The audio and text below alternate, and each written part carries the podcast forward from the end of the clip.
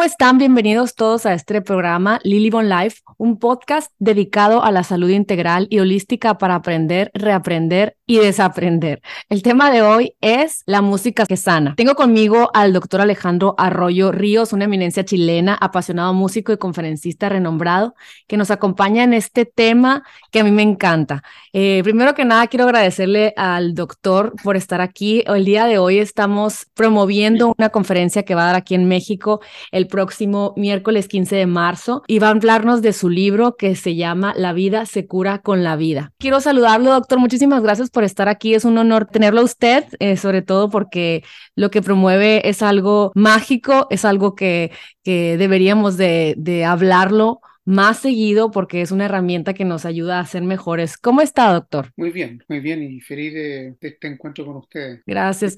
Doctor, platíqueme un poquito de usted. ¿Quién es usted y qué, a qué se dedica? Para que lo conozcan todos los que nos están escuchando. Bueno, yo esencialmente, yo estudié música desde niño en el conservatorio. Me titulé como músico, como instrumentista, guitarrista clásico. También eh, participé mucho, digamos, me, me, metí mucho en el área también de la dirección coral. Fui director del coro de la Universidad Católica de Chile y también del coro de la Universidad de la Frontera por 30 años. También director del coro del Seminario Pontificio Católico, que lo, lo, dirigí bastantes años.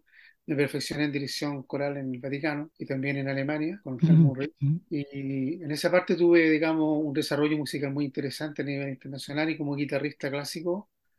Bueno, estudié en la Universidad Austral de Chile, Universidad Católica y también en, en Barcelona con María Luisa Nido, una de las grandes guitarristas del, del mundo que ya falleció. Y y en eso yo también eh, estudié medicina, tuve un accidente movilístico que me dejó inválido por muchos años, 10 años, tuve que tener hospitalizado, por lo que me obligó a la vida a dejar la música, porque no podía moverme, no podía mover los dedos, completamente inválido, sobre todo la mano izquierda. Okay. Y perdí el nervio radial, el nervio cubital. En un diagnóstico médico que nunca más iba a volver a mover los dedos, menos a tocar un instrumento musical. Por lo tanto, decidí, una vez que salí de la, de la clínica, enfocarme en el estudio, digamos, de la medicina y seguí un, un magíster y después un doctorado en la Escuela Paulista de Medicina en, Brasil. Fue ahí donde se me ocurrió eh, en el doctorado plantear una tesis de poder mapear el cerebro en relación a cuál es el, el camino del cerebro, entre comillas, procesamiento cerebral del estímulo musical en el cerebro. Trabajé con 240 pacientes con lesiones cerebrales y también con 240 pacientes con normales, entre comillas. Y en eso tuve que crear un test de evaluación, ¿cierto?, de procesamiento auditivo, porque existían test de evaluación de procesamiento auditivo, pero solamente en el área del lenguaje, que utilizaban los fonoaudiólogos y también, digamos, los neurólogos. Entonces yo propuse la creación de un, de un, instrumento de evaluación para medir ese procesamiento cerebral y creé un test que fue validado con los pacientes y esa fue mi investigación. Recibí un premio en eso, digamos, en Chile y también en Brasil por, ese, por esa investigación. Y ahí logré juntar mis dos áreas, mis dos amores, que, que, es la música y la medicina. Y paralelamente también yo me fui rehabilitando con el mismo método y volví a la guitarra clásica y también me quedé en la medicina, en las dos cosas. Ay, qué padre. Oiga, doctor, pero dígame, ¿usted desde que era pequeño siempre se sintió eh, movido por la música? ¿Fue algo, quién se lo inculcó o de dónde usted eligió conectar tanto con la música? Yo creo que mis padres, o sea, ellos me obligaron a estudiar música. Yo lo, lo, agradezco mucho por eso. Y a pesar que siempre tuve el dilema, me gustaba mucho el deporte igual, pero los maestros conservatorios como como que tenían reticencia, digamos, al deporte y en el sentido de, de cuidarme las manos, digamos, de, no sé, una fractura, qué sé yo, porque desde niño, digamos, yo creo que fui muy destacado en el área de la música, y, y, eso, digamos, fue la esencia de mi vida, todo lo que es la música, independientemente de que hice paralelamente los estudios normales, cualquier niño joven, claro. la secundaria, la secundaria. Y cuando salí del, de la secundaria a la universidad, eh, por, esta, por estas cosas, digamos, de la familia, estudiar medicina, pero para mí la música era lo que yo realmente amaba. Pero también después me di cuenta de que en el ámbito de la medicina existe mucha inclinación a la, al área artística sobre todo el área musical. De hecho, yo creé un coro en la escuela de medicina. ¿Por qué? ¿Por qué, ¿Por qué existe esa conexión, o sea, en el área de la medicina? En el, área médica, eh, los médicos están vinculados segundo a segundo entre la vida y la muerte, con la vida y, y, la música tiene mucho que ver con eso. Tiene mucho que ver, digamos, con, con el hecho de estar vivo y también esa interrogante, ¿qué, qué pasa después de esta vida? ¿cierto? Claro. La música conecta con, con, algo superior, con vibraciones superiores, con estados superiores, que uno practicando un instrumento lo conoce. O sea, uno... Sí, claro. Ese mundo, ¿cierto? Y uno ve cómo, uno, cómo va evolucionando también el alma de, la, de uno. Bueno, se lo, Platón lo plantea, digamos, en, mm. varias publicaciones de sus libros, la importancia de la música, digamos, en la formación espiritual de la persona. Wow, o sea que sí, los médicos eh, constantemente están eh, cercanos, como usted dijo, a la vida y la muerte, ¿no? Eh, se sensibilizan, ¿no? Ante, ante lo que es realmente la vida y, y están muy tienen constantemente el pensamiento, o sea, lo piensan, ¿no? Porque siento que muchas veces si no estás cerca de alguna enfermedad o algo, no lo piensas, piensas que somos eternos, ¿no? Entonces... Ajá, entonces naturalmente el, el, el, médico, el espacio médico necesita, se podría decir, eh, esas, esas vibraciones, esa música para poder eh, conectar un poco más con la vida o cómo, cómo lo podría plantear? Yo creo que sí, yo creo que el aporte que nosotros podemos hacer en este momento precisamente es ese, de que la música, eh, digamos, puede coadyuvar, digamos, a la, a la evolución de la medicina y también a la sanación, porque en el fondo la música es eso. La música se creó para eso, para la sanación. Hay, hay muchos ejemplos bíblicos respecto a la sanación. Mm. Eh, el, quien creó los salmos, también el rey David lo utilizaba para eso.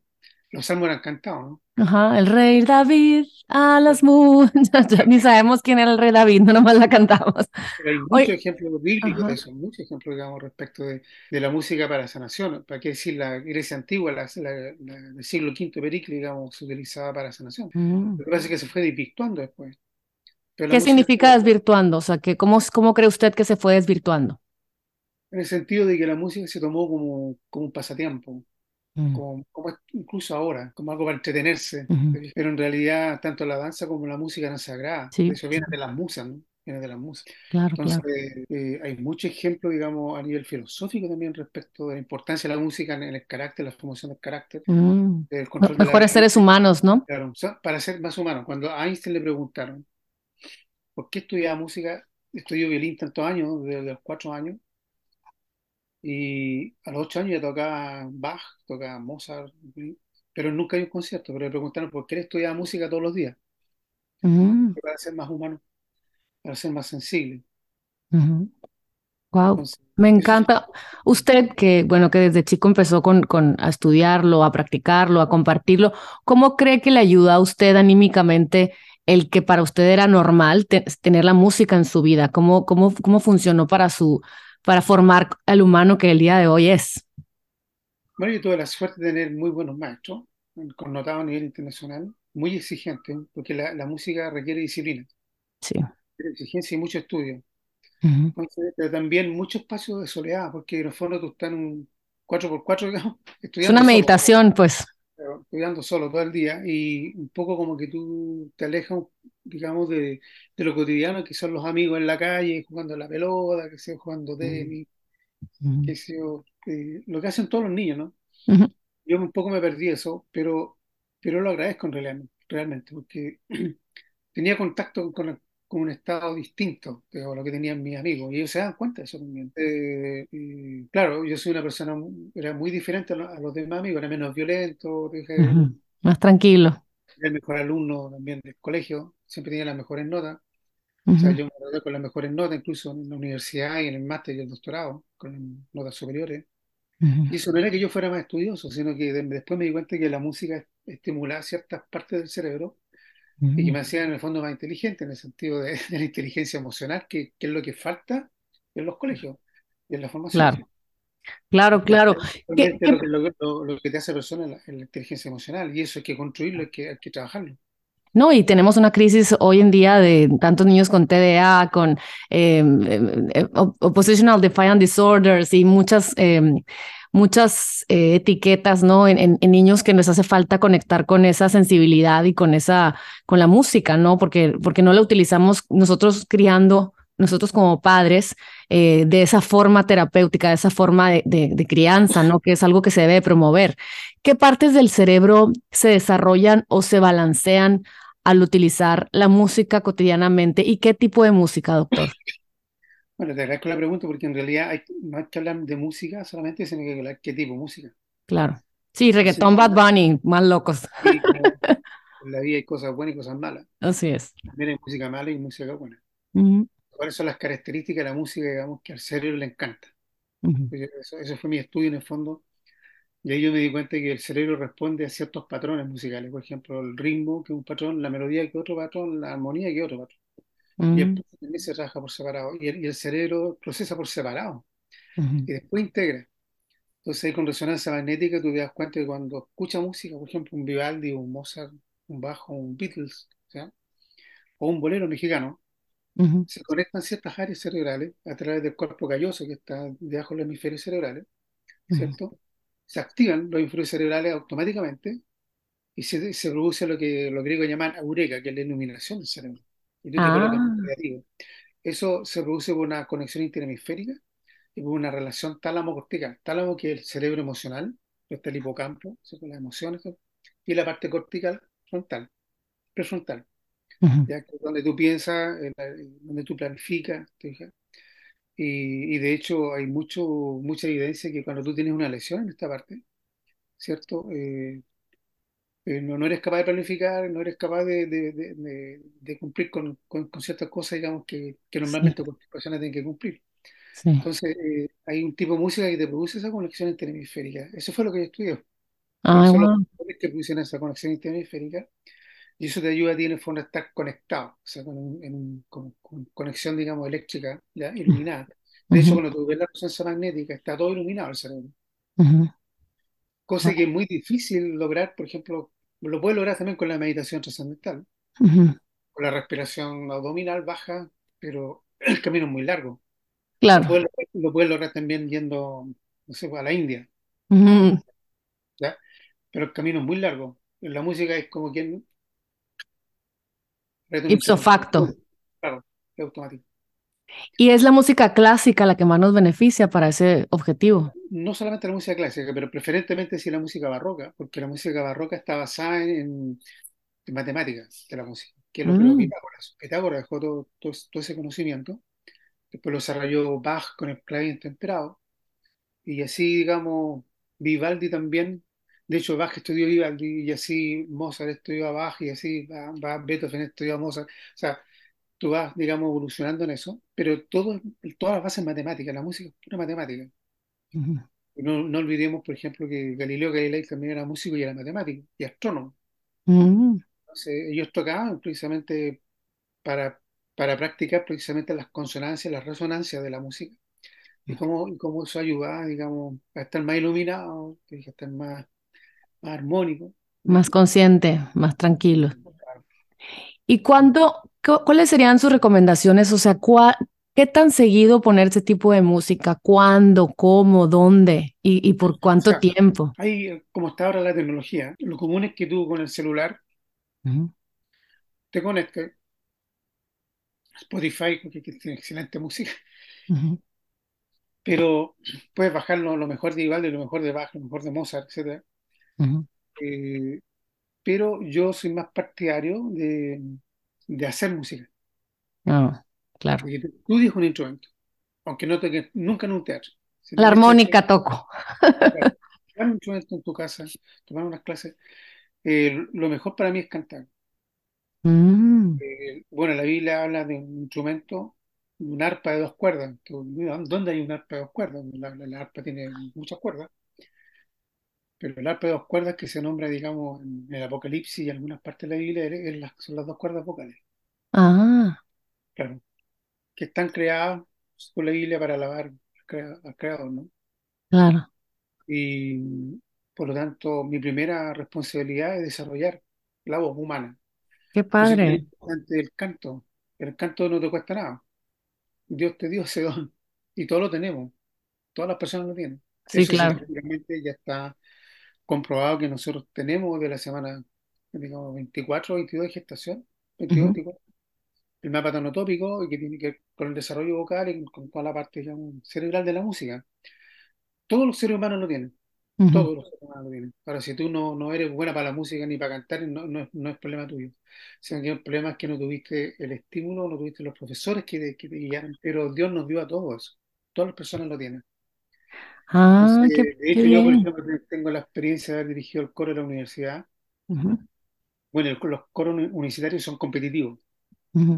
O sea, tú tienes que tener gente profesional cantando, estudiando canto, digamos.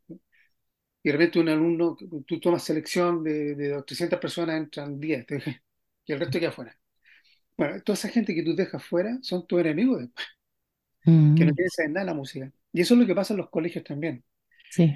Después me di cuenta, después del accidente me di cuenta que en realidad la música es un derecho, un derecho humano. Wow. Y ahí cambió mi forma, digamos, después llegó un, la persona que quería cantar, yo la dejaba, aunque cantara mal. Entonces la responsabilidad era mía de enseñarla a cantar, que es diferente. Y, y logramos cantar y, y, tener un muy buen nivel.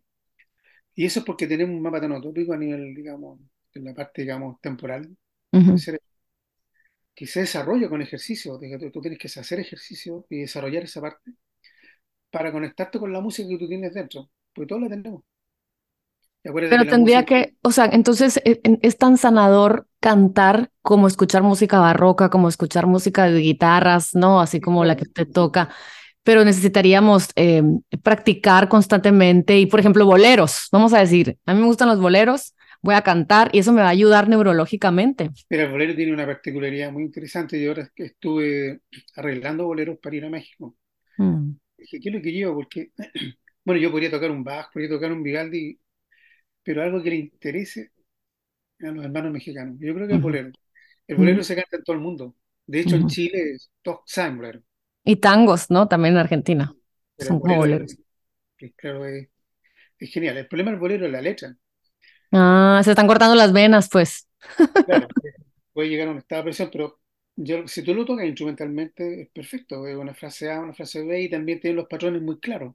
Yo lo puedo explicar en una conferencia porque es importante y de hecho lo, lo, lo practiqué mucho el bolero también con, con, los enfermos de Alzheimer. Yo escribí un libro que está acá. Ah, también tienes el libro, doctor. A ver, déjeme ver. Alzheimer, ¿cómo se llama? De la memoria, que es un conocimiento neurocientífico, el poder de la música y del amor, la recuperación de la memoria. Wow.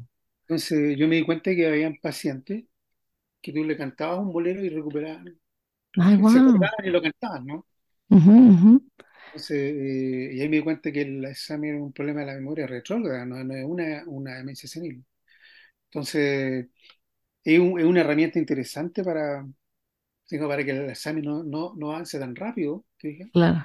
También como una conexión con los familiares, el cantar, te dije, y, que el enfermo también vaya, vaya armonizándose con eso y vaya recuperando memoria. Yo me imagino que, que si se practica de todas formas antes de un padecimiento, pues es preventivo, ¿no? Lógico, o sea, lo que yo planteo mucho más allá. Yo planteo que de la semana 14 de gestación, 14. ya debería escuchar música. Wow. Eso desarrolla el apego. También, eh, también se sabe científicamente que el, área del apego, ¿ya? en la misma área de la oxitocina, la oxitocina el amor, ¿no? Cuando la, la, madre canta, libera oxitocina, sale más leche, ¿cierto? y el bebé se conecta. ¿ya? Que también tiene que ver en la relación sexual, cuando tú tienes relación sexual con amor, también se libera oxitocina.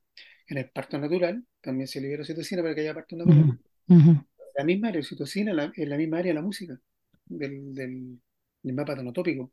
Entonces hay una relación entre la música y eso.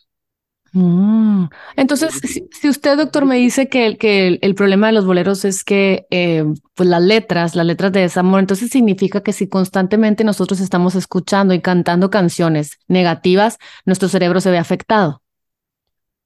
O sea, la letra es muy importante. Bueno, bueno aquí hay, daría una conferencia, pero en realidad el, no, el, cerebro tiene el, el tálamo y el tálamo es el que te permite a ti, digamos, seleccionar el que selecciona qué estímulo pasa al corte cerebral o no. En el caso del texto, yo puedo leer un texto de un poeta famoso, pero si yo no tengo una motivación emocional, el tálamo no se abre y no conecta. Es por eso que si tú te enamoras de una profesora de inglés, vaya a aprender inglés. Claro. Porque hay una, hay una motivación emocional. Eh, en la música no, en la música tú no, no necesitas ninguna motivación emocional, porque la música es emoción en sí. Entonces, la, la música, el tálamo no la procesa, sino que llega directamente el mensaje al corte cerebral. Entonces, cuando va, cuando va el texto cantado, llega, sí o sí, aunque tú estés durmiendo, el cerebro recibe ese mensaje. Y esto lo saben muy bien las personas que manejan el marketing. Porque de hecho tú vas, eso se llama precisamente Musak. Eh, tú vas a un supermercado y hay un tipo de música. Vas, vas tú a un aeropuerto y hay un tipo de música que es para vender. Y sí, claro. Nosotros somos pensados, no pensamos. Entonces, eh, esto lo manejan muy bien. Es por eso que, que la Iglesia Católica fue tan, tan rigurosa con esto, digamos, desde con la Inquisición incluso, digamos, de qué cantamos realmente en la misa, por ejemplo. Porque mientras una voz soprano decía que si gloria a Dios en los cielos, la segunda voz decía muera el Papa, porque si yo vayan al infierno. Se, se, percataron de eso, por eso que hay un compositor del año 1500 que es Giovanni Pierluigi da Palestrina, que dice que es el salvador de la música de la iglesia, porque él cuidó que los textos sean prácticamente bíblicos los que se, los que se cantaran. Y eso es lo que después desarrolló el canto gregoriano, digamos, todo, todo, todo una parafernalia musical, digamos, católica, que lamentablemente la iglesia perdió. O sea, ya no, con, con el Papa, se llama? que falleció recién, señor de Ratzinger, que es profesor mío de gregoriano.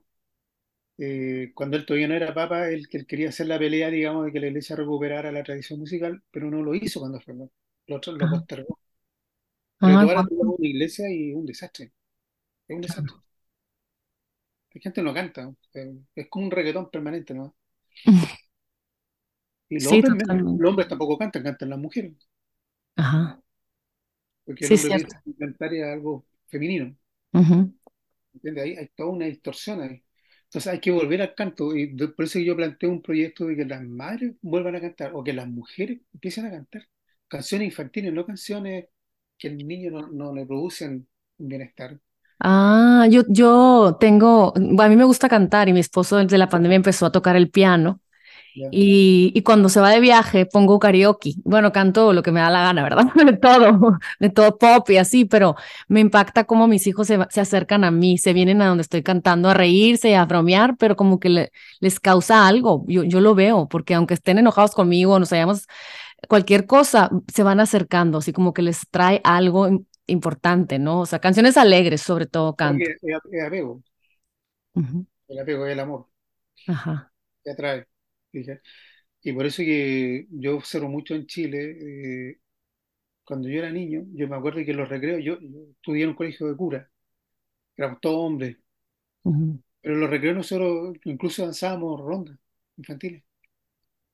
Y cantábamos mucho, porque los recreos eran largos, como una hora, ahora son muy cortos pero es pura violencia, la gente, los niños salen pegándose, violencia. Sí, sí, sí. Y, y se cantaba mucho, mucho, mucho. O sea, y los coros eran obligatorios, no eran optativos. No eran optativos. Yo estaba en el coro. Pues, la, la, mujer tiene una tremenda responsabilidad para adelante. Porque si la mujer canta, eh, podemos salvar la humanidad. Porque el niño que va a llegar va a ser un niño mucho más armónico, mucho más sensible y mucho más humano. Sí, no, totalmente, qué padre, pero mi, duda es, ¿qué, qué busco? ¿Qué, ¿Qué, busco para cantar? Dices, dice canciones de, de, de, cuna, canciones de niños. Bueno, mis hijos ya están llegando a la adolescencia, pero todavía me quedan ahí un par chiquititos. por eso mismo yo también, eh, yo compuse cuarenta y tantas canciones infantiles. Ah, qué padre. Enseñarle, enseñarle a la madre a cantar y que se la cante el bebé. Ay, qué bonito. Cuando, cuando, vayan a hacer y cuando esté enfermo, cuando tenga un dolor, pues cuando tú me dijiste, bueno, es como una música que, la, que va a recordar y la va a servir para sanar, sí, eso es. Ok. Como una célula madre musical que la, la, puedes guardar y cuando tú tienes un accidente como el que tuve yo, yo recurro a eso, pero yo ya sé. El problema es cuando tú no sabes. Claro. Yo lo tengo internalizado. Y por eso yo di la experiencia. Y por eso el libro La vida segura con la vida es eso, en el fondo de que, está acá, que fue el bestseller, ¿cierto? Este libro habla de eso, habla precisamente de, cómo tú te puedes recuperar eh, a través de la propia vida. No, y, la vida que es la música, ¿no? Y, y, sobre todo, aquí usted pone, este medio, medio millón de células del cuerpo mueren cada segundo, 30 millones cada minuto. Nuestro cuerpo o sea, nos da un cuerpo nuevo cada dos años. Imagínense si integráramos la música, el gozo, un diferente mapeo cerebral. Uno se regenera cierto tiempo. Empezaríamos a ver, pero ¿qué es lo que sucede? Usted que ha tenido, eh, pues ha, visto el fenómeno de, de, lo que esto provoca.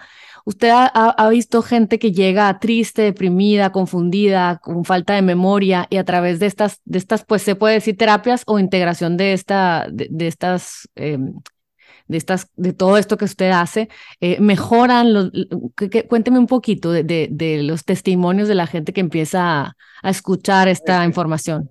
Hay, hay, una cosa que quiero aclarar, pero esto es algo muy personal, que no lo he escrito tampoco. Eh, no se trata de tener un pensamiento positivo para sanar, porque se habla mucho de que no, tú, eres capaz, tú, puedes, que si tú ah, tengo un cáncer, no, si tú vas a superar el cáncer. Yo que está inválido, mucha gente, amigos, me dice, no, si tú puedes, para volver a caminar. Sí, sí, eh, o sea, es verdad, pero la vida no es todo positivo.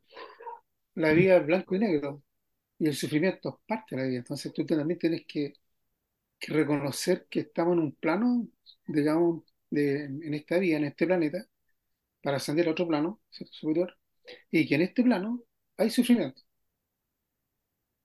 La felicidad es solamente el viaje, es una búsqueda de la felicidad, pero nunca va a lograr la felicidad completamente, hay que tenerlo muy claro. Entonces, cuando, es lo que la, enfermedad te enseña algo, por ejemplo, el Alzheimer, no es solamente para el paciente que se olvida todo, sino que es para la familia. Es la oportunidad para que se una, para que le entregue amor a esa persona. La enfermedad es una oportunidad.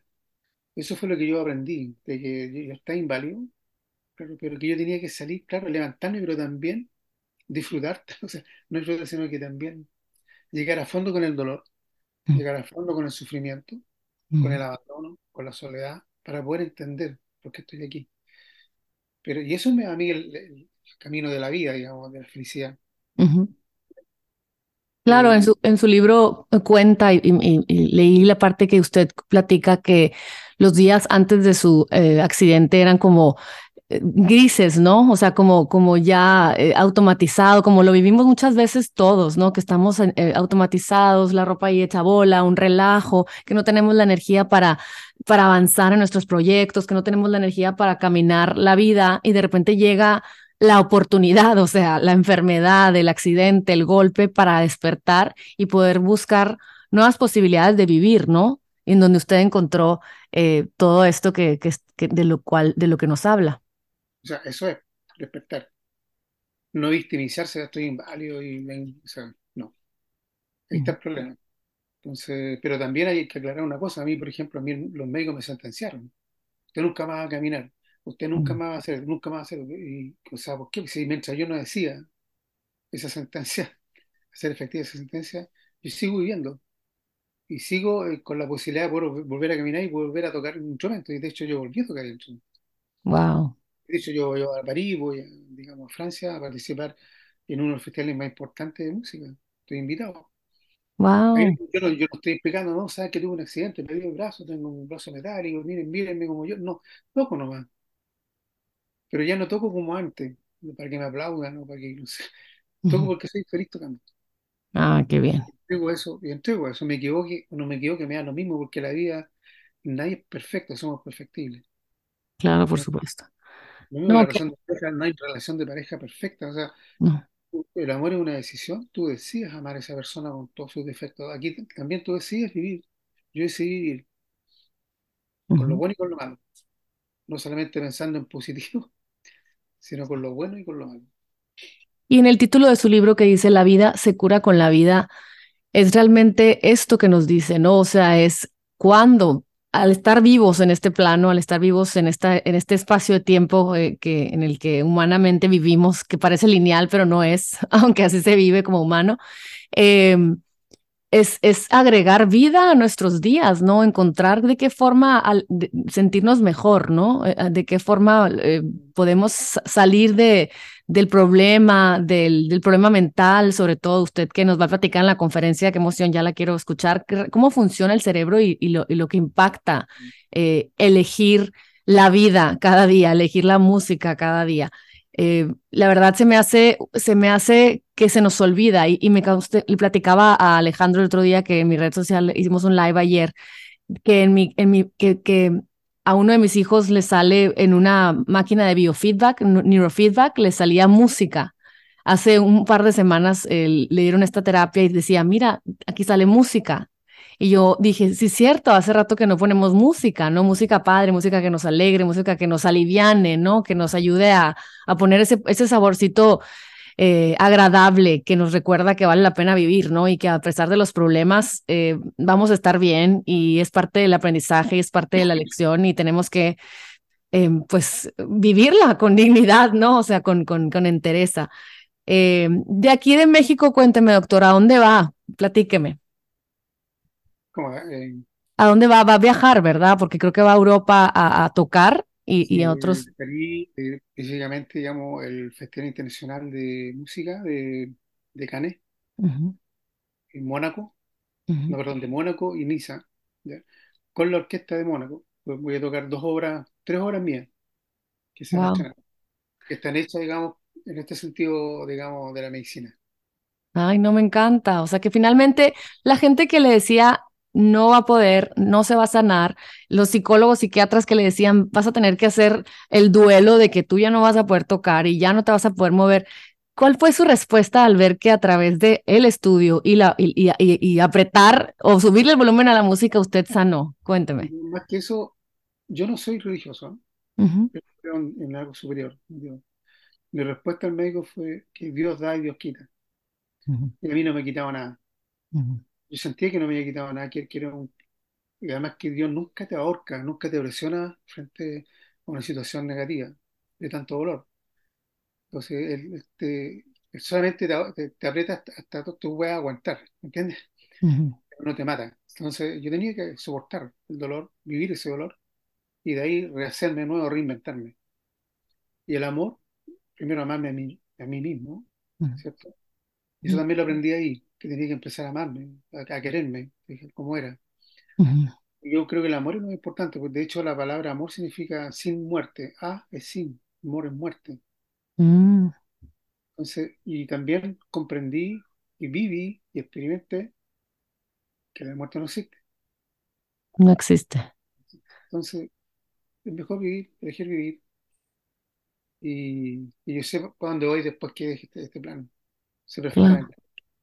¿Cómo describiría la vida antes y la vida después de este, de este despertar que usted tuvo? O sea, yo creo que tenemos una tremenda responsabilidad con nosotros mismos, con mi propio ser.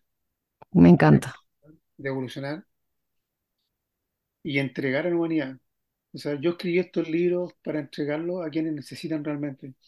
De hecho, he, tenido llamadas y me han escrito muchas personas que han quedado inválidas, que les ha servido el libro para volver a caminar o para volver a interesarse por vivir.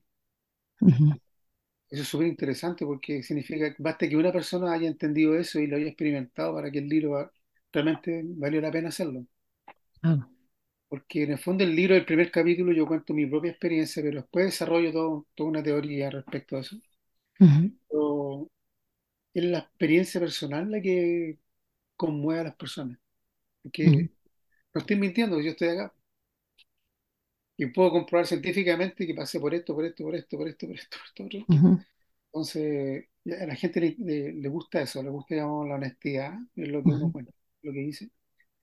Y ahí está el aprendizaje de los demás, estamos todos aquí como en una escuela, estamos todos aprendiendo. Claro. estamos todos en la misma situación, unos más que otros, con más dolores que otros, pero tenemos que ayudarnos entre nosotros.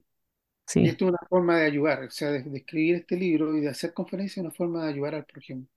Claro pasar la voz. De amar a las personas. Porque a eso hemos venido, hemos venido a aprender a amar.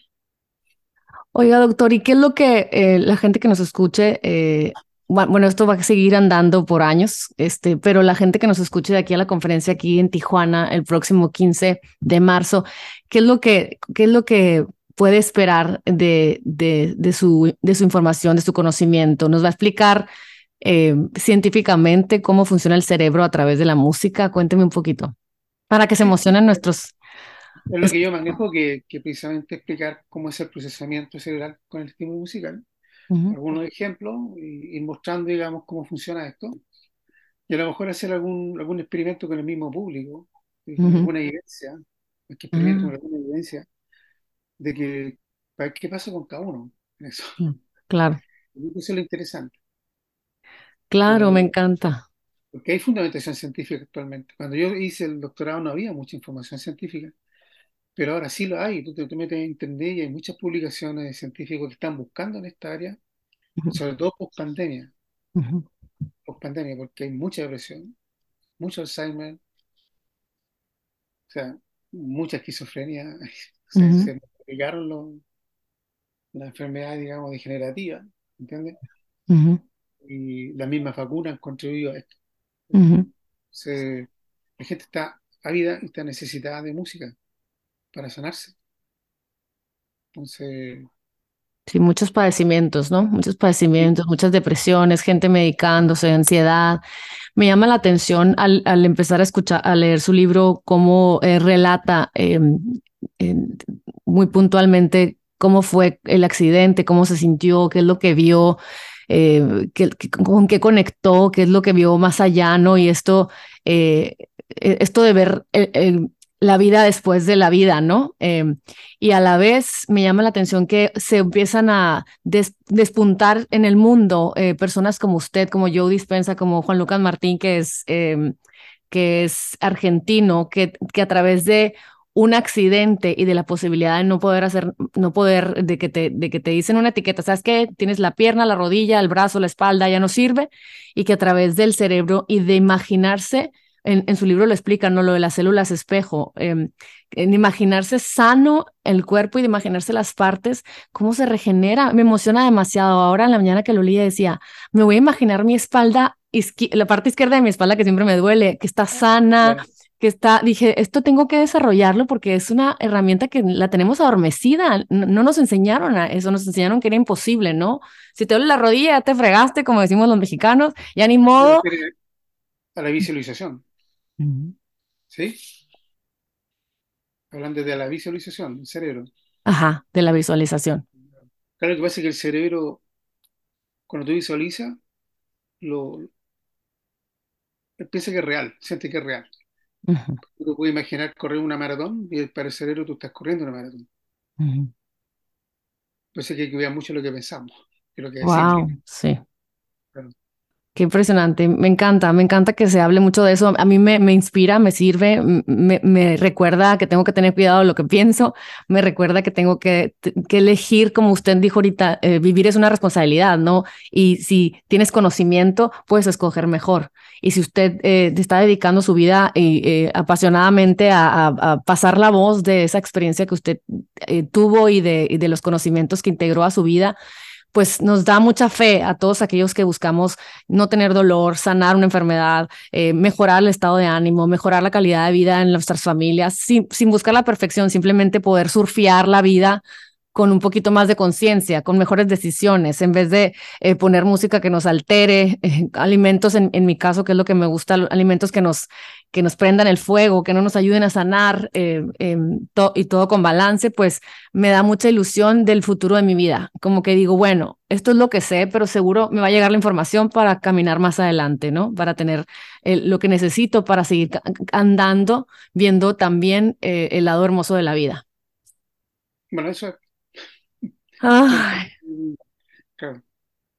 Oiga, doctor, pues bueno, pues nada, oigan, eh, les quería dar una probadita de, esta alma bella que nos viene a compartir eh, esta información. Eh, para todos los que nos escuchan, los esperamos el 15 de marzo en la ciudad de Tijuana, va a ser en el Marriott a las 7 de la tarde, Marriott de Tijuana. Los boletos van a estar en la, en, en una mueblería, les voy a poner toda la información en Tijuana y en Pastelería Suspiros aquí en, en, San Diego. Pues nada, doctor, con, con el favor del, de, Dios, lo veo la semana que entra, bueno, dentro de dos semanas o la semana que entra el 15, ahí voy a estar con, con mi marido, ya dijimos que, que ahí vamos a estar, y pues que, que nos llene de, de más conocimientos para, para vivir esta vida. ¿Algo más que nos quiera decir? No, nos veremos. Un abrazo para todos y, y ojalá puedan abrazar la música para siempre. Así será. La música para siempre. Un abrazo a todos los que nos escuchan. Espero que esta información les haya gustado, que hayan disfrutado el podcast y que lo compartan. Les mando un abrazo y nos vemos en el próximo episodio de Lily on Life, este espacio donde compartimos herramientas e información de salud para vivir nuestra mejor vida. Muchísimas gracias. Bye bye.